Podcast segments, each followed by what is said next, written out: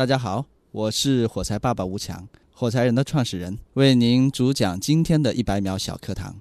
今天要向您解释的是物联网，您准备好了吗？物联网是可以理解成为互联网的一个升级版。互联网它解决的是一个人与人之间的信息传递，而物联网呢，它是解决了人和物之间、物和物之间的一个信息传递。呃，就比方说，呃，我们这边有很多的灯光啊，包括我们的麦克风，啊，这些信息收集到了以后呢，它可以传递到很远的地方，比如说我的家里，它就可以知道我在这边的一个情况，甚至我的影像它也可以传过去，所以物物之间它是可以相连的。所以呢，就很明显的可以看出来，物联网和互联网之间有很大差别。互联网它实际上是一些陈旧的信息或者一些这个影像的一些内容，而物联网它是一些实时的信息就可以传递了。所以这会给我们生活带来非常大的帮助。比如说我们在呃开车，可以得到实时的路况信息。比如说，我们呃远程的医疗，它可以立刻知道对方的病人现在的状况和如何去实施这个手术，所以物联网将会是将来非常重要的牵涉到人们生活中的一项技术。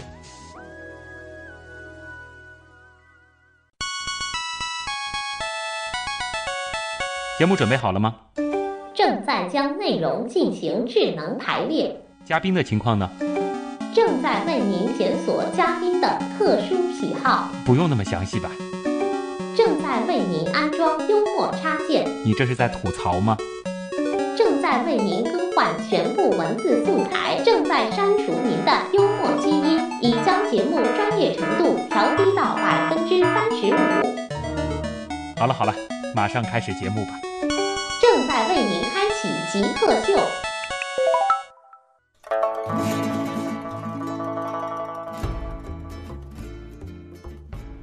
欢迎来到本周的极客秀。大家好，我是小学的时候用电子积木搭过收音机的旭东。大家好，我是小学时用自行车链条做过火柴枪的吴强。哎，小学时候做的事情好像都和现在做的事情有点相关啊。那其实说到极客，好像还有另外一个课，很多人都会把他们混在一块儿来说，那就是创客。而我们今天其实。邀请到的这位极客，他其实也兼具创客的身份。其实另外一重身份就是，他还致力于在培养更多的小创客。我们今天请到的就是火柴爸爸吴强，欢迎你吴强。啊，大家好。嗯，呃，吴强其实他所做的这个事情呢，能简单的先跟大家来说一下吧。大家可能首先对于你的这个名字，包括呃为什么说是培养创客，可能会有一些觉得好奇。因为其实火柴人用我们一句话来说，就说我们我们实际上是用科技的手段来去服务教育的一个这样的一个品牌，嗯，所以我们所做的事情实际上核心是教育，我们是。少年创客的摇篮，像做的其实就是培养我们小孩子从小就有这种创客的精神，嗯啊，百折不挠的这种精神，去一定要达成他的目标，去做成他想要做成的一个事情。嗯，所以说你觉得你从事的实际上是一个和教育相关的工作？对，是的。好，那首先就进入极速考场，我们先来了解吴强。极速考场，第一题，你是如何定义极客的？我认为他就是爱钻研的人，爱钻研的人，爱钻研的人啊，有自己的见解的人。嗯，不一定分行业，只要是钻研有见解就行。对，所以你是吗？呃，我觉得我是啊。你是极客，对，我是极客。那你做过的最极客的事儿，或者说最典型的一些符合极客特征的一些特质，给大家分享一下。我讲讲我过去吧。嗯啊，我认为我是一个电脑奇才。电脑奇才，哇，在极客秀，我觉得毫不避讳把自己往这个帽子戴的，好像不多啊。嗯呃，是的，因为那个时候呢，就是我们呃电脑刚刚开始在国内比较普及嘛。嗯。然后很多电脑问题没有人能解决，或者是有很多人去解决它，要花很久的时间。嗯。然后只要我出现，五分钟搞定。这是在多少年前？大概十年前，哦，其实也就是说，你的这个少年时代，或者说你的这个青年时代，和很多我们说科幻片当中常见的那种 geek 型的这种人是很像的，喜欢这个钻研计算机，然后也很能够解决一些这个计算机方面的问题。是我比较喜欢，嗯嗯，是属于就是看到这些代码类的东西，或者说是跟计算机相关的东西，就觉得跟自己特别的亲近。对，是的。那如果说让你找一样东西给极客代言，你觉得什么比较合适？真的要讲吗？嗯，就是你们的 就是火柴人。火柴人，对啊，呃，我认为啊，就说火柴人在科技教育这个领域，它嗯独树一帜。嗯啊、它不像其他的这个品牌所做的事情，它是以孩子的这个培养为核心的一个教育的一个系统。嗯啊它是真的让孩子可以解放出来，嗯而不是只是做一样东西。所以他培养他们团队的配合，嗯啊、让他自己去创意设计，然后把它做出来，而且是要有实用价值。啊，啊所以你觉得很符合极客的特质？对，那如果具体是某一样物品呢？这样的物品很多。我想我们孩子们做的东西，嗯，呃，比如说我们脑电波可以去控制我们这里的灯光啊，孩子们做的，他自己来设计，这有点不可思议啊，感觉是大约几岁的孩子小学生就可以做到，就是四五年级的小学生就可以用脑电波来控制灯光？对。听上去有些天方夜谭啊，这个在稍后的访谈部分当中，我们会详细的来说一说，就是你们是怎么样做到的，让小朋友可以做如此高大上的一些这科学的装置啊。分享一下你最喜欢的书和电影，《我最喜欢的书，我觉得是《失控》。失控》对，这本书很很难去理解的一本书啊，嗯它其实影响到很多的人。嗯这本书呢，其实讲的这个内容就影响了乔布斯嘛嗯啊，就说我觉得《失控》这本书给我带来的一个印象就是这个社群的这种感觉，在描绘的非常的到位。嗯啊就是现在的社会，他在十年前都已经描述出来了，嗯说是多么一个伟大的一个人呐、我们现在所做的这个事情，其实通过他描述的时空里面描述这种概念，发现现在正在涌现出来。啊，所以我觉得这个是一个非常了不起的。还有一本书，就嗯《三国演义》《三国演义》呃，因为我我男孩子嘛，呃，比较喜嗯欢看这个、这个这个演义类的这种书，觉得呃这个兄弟呀、这个嗯。打江山呐、啊，哦，这各种各样的这种这种呃，是可能和你现在创业的那种经历会有点像吧？有一点 有一点是吧？啊，是啊，那电影呢？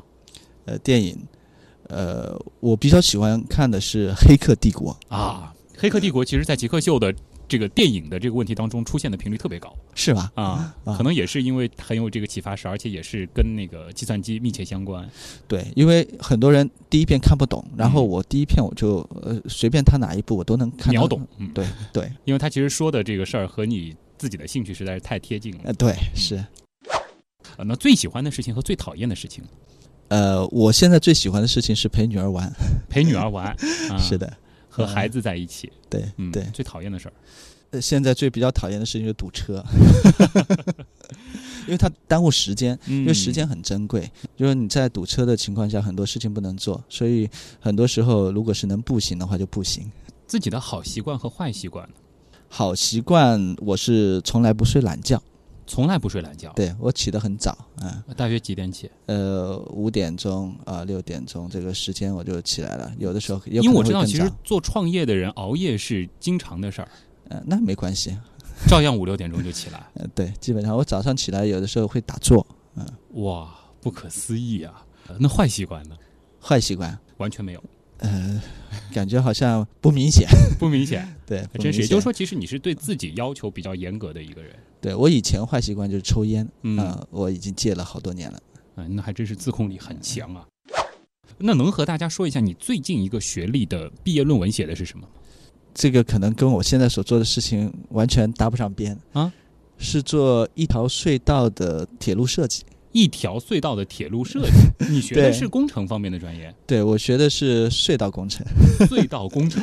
对，因为西南交大实际上它是一个铁路的这样的一个交通大学嘛，嗯所以它是一个铁路学院的。嗯，我们当时毕业是分配的啊，啊，然后都是要进铁路局啊 这些地方的。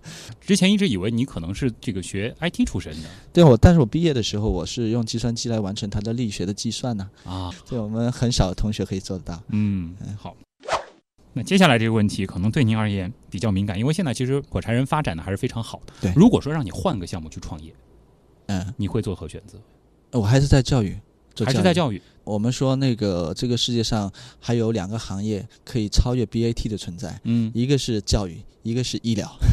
我们觉得这个教育是非常贴近我们自己生活的，嗯，而且是每个人都会关联到的。但是在中国还没有这样的一个，就是说有这样的企业，但是还没有那么贴贴身啊，不像 BAT 那么贴身嗯，啊。我相信未来一定会有啊，我相信火柴人有可能就是这样。教育是极有可能成为超级公司的对一个行业。对。那如果说让你停止创业，当然对你而言，我觉得是不太可能。但我们就假设一下，嗯停止创业，然后去就业，是去设计隧道吗？那肯定不会。嗯，我想如果一定要放弃现在所做的事情的嗯话，那我就会去唆使别人创业。因为创业路上真的是可以让人生变得更精彩。嗯，你很多的之前不会去想的事情呢，你会去想。然然后呢，你觉得高不可攀的事情，实际上通过你自己的努力是可以达到的。嗯，我最近有看那个零到一嘛，他这本书里面有一张图，我觉得很好。嗯，他说那个大部分人做的事情啊，就是我的理解啊，嗯就是大部分人做的事情叫做这个呃常识性的事情。我认为就是通过知识学习你可以学会的事情。嗯还有一部分呢叫做困难性的事情，这个事情很困难。公司的负责人他嗯突破很多的困难，形成他自己的一个商业帝国。嗯啊，这种人，还有一种呢叫做 impossible，是不可能的事情。嗯我觉得 BAT 这种公司，他就做的是人家觉得完全不可能。当时中国怎么可能会有这样的一个网上采购的这种情况呢？对吗？所以其实他做了一个不可能的事情，所以他建成一个不可能的帝国。嗯啊所以你是想要做最后一种，要做不可能的事情。对，我觉得现在的中国的教育也是存在这种情况，大家都希望它能够变得更好，所以我们也就是希望它能变得更好的一种方式吧。嗯啊而且的确，呃，做教育相关的事儿，其实你获得的这种成就感，你是哪怕是做点点滴滴事情的时候，你都会体会到那种巨大的快乐。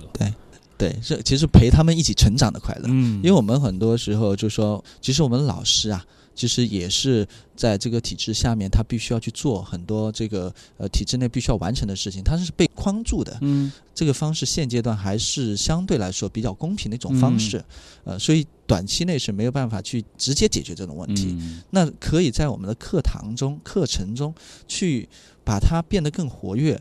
呃，把课程的组织方式呃变得更有趣，嗯让孩子真的觉得学习是件快乐的事情。是啊，很多人会认为学习不是一件快乐的事情，那是因为这个学习的这个条条框框太多。嗯那我们的这种形式上面，实际上是呃打破了某一些的常规，让孩子们真的可以去培养他们创意的那一面，嗯培养他们自己本身天性的自由的那一面。就人们常说，其实启发式教育一定是最好的一种教育形式，但你真正要怎么去启发，并不是说我说天天喊着启发的口号，而是得设计一整套的体系，对让孩子能够在启发中学习。对，下一题是这样的：你玩过乐高吗？玩过啊你们的这个产品在某些层面上会和乐高有一点点像。呃那你你否否认吗？这一点，应该会有吧，因为都是嗯动手制作嘛，动手制作，嗯然后五颜六色，嗯 对能够实现一些功能。对但是其实实际上，大家如果说仔细去了解的话，区别是非常大的。对，很大不同。那你有没有收藏过乐高呢？我是买过，没有怎么收藏过，因为我觉得火柴人更值得收藏。你是买过啊？对，那买过的那个乐高，可能你们会买一些这个是用来去了解它这个产品。有的是了解吧，或者是因为它是一个很了不起的公司嗯。啊，它其实帮助孩子的成长是非常好的一个呃工具啊。嗯。呃，所以我们也会去从中去了解它。嗯。但我们要做的，因为我们是做创新教育的，我们所以我们不可能会去仿制任何人，不会像别人，所以我们必须要去创新，嗯。要去比他要得到更大的不同，而且嗯我们自己中国元素一定要要用上。嗯。所以我们其实源自于中国剪纸折纸，嗯。所以我们跟它的不同性是非常非常大的。是设计不同，所以产品不同；嗯是你的理念不同，所以产品不同，嗯而不是外形不同。我们啊看的是它的设计是什么样子，它是点的设计，嗯一个个点的累积、像素的累积的这种成型啊、我们是面啊、所以不一样。我们都知道，其实乐高挺贵的，有一些什么纪念版、珍藏版，它的这个价格特别上万高块都要，啊，上万块。对。那吴强其实应该这里叫您吴总啊，吴总，您一年的这个收入，就火柴人发展到现在，您一年的收入能买多少套这样的呃典藏版的？典藏版的，嗯，那应该蛮多的。蛮多的，买个几十套、上百套的应该不成问题了。对，对好这个问题咱们也点到为止啊。那其实这个啊，我们的极速考场部分到这儿差不多了。那接下来呢，我们就进入访谈的主体部分，我们来好好的走进火柴人的创意世界。你心目中谁是 Jake 呢？比如说年轻时候的乔布斯，我就可以把它理解为一个 Jake，然后做一些东西，然后非常拼啊。斯诺登，Facebook 那个叫什么来？Zuckerberg，王小川，Zuckerberg。我记得那个苹果收纳了一个就是网络天才到他们公司的那人叫名字不记得了。乔布斯算吧。比尔盖茨，马化腾，有有个同学就是这个样子。我室友他就是。呃，我觉得极客应该是身边的那些人，而不是一些很著名的人。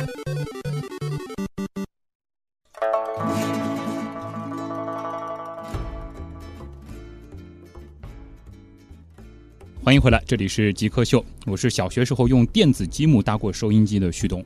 大家好，我是小学时候用自行车链条搭过火柴枪的火柴爸爸吴强。嗯，结果搭过收音机的旭东最后跑到了收音机里；搭过火柴枪的吴强，最后创立了火柴人啊。呃，今天我们请到的嘉宾呢是上海乐天网络科技有限公司的 CEO，火柴人的创始人，自称火柴爸爸的吴强，也真的其实算是一位典型的极客加创客。那其实大家可能会很好奇，你火柴爸爸这个头衔。你为什么会给自己取这样一个外号？呃，因为我们的课堂啊是一个快乐的课堂，所以呢，我们跟孩子之间的关系不是那种传统的师生关系，所以在我们的课堂里面一定是很快乐的。嗯，那么你说哥哥姐姐、爸爸妈妈在一起，所以在这个整个环境下，他们会很很开心。嗯，我们的老师叫火柴姐姐啊，火柴爸爸呀，火柴妈妈呀，这样子啊，所以非常不只有一个火柴爸爸，那是哦，其实，在你们的这个。团队当中有很多个火柴爸爸，呃，对，呃，会有很多火柴爸爸、火柴妈妈、火柴姐姐、火柴哥哥啊，还有火柴爷爷、火柴奶奶，还可以什么火柴叔叔、火柴舅舅，都可以啊。是那火柴这个概念的由来，是和就是星星之火可以燎原相关吗？呃，我们其实讲的是一个点亮的一个过程，点亮就是说，呃，教育不是灌输，而是点燃火焰。所以他们其实每个孩子都很有能量的。那我们如何去让他呃发挥出他的能量出来，让他可以表现出来，表现的更好？我知道火柴人其实有一个很大的口号，嗯，呃，这个口号当中用到的一个数字是上亿。你们是准备在在几年内？影响上亿的中国儿童，对，我们要用最短的时间影响中国一亿孩子，用火柴人精神点燃中国孩子的时间，培养属于我们中国人自己的诺贝尔奖，这是你们很大的一个口号。对，那具体要怎样做，其实就不像口号那么简单了。对，我们在实际过程中也发现这个事情真的可以做，而且能做成。嗯。因为我们真正进入到学校以后，发现学校其实需要像我们这样有热情，可以带领孩子们去创新，啊，又有课程体系可以协助学校去形成他们自己特色的一样这样的一个一群人，啊，其实学校它其实呃也是很积极的，特别是上海的学校，校长们都非常开放，嗯啊，他们愿意接受来自校外的这样的一些体系是。而且现在其实他们有专门的这个探究型课程，其实会有这样子的设置，他们也非常欢迎这种特别优质的课程能够进入到校园。那说到这儿，其实还是要给大家说一下，就是火柴人我们到底是干什么的？大家现在知道是教育，可能我们会通过一些类似于玩的方式，嗯，来给孩子们上课。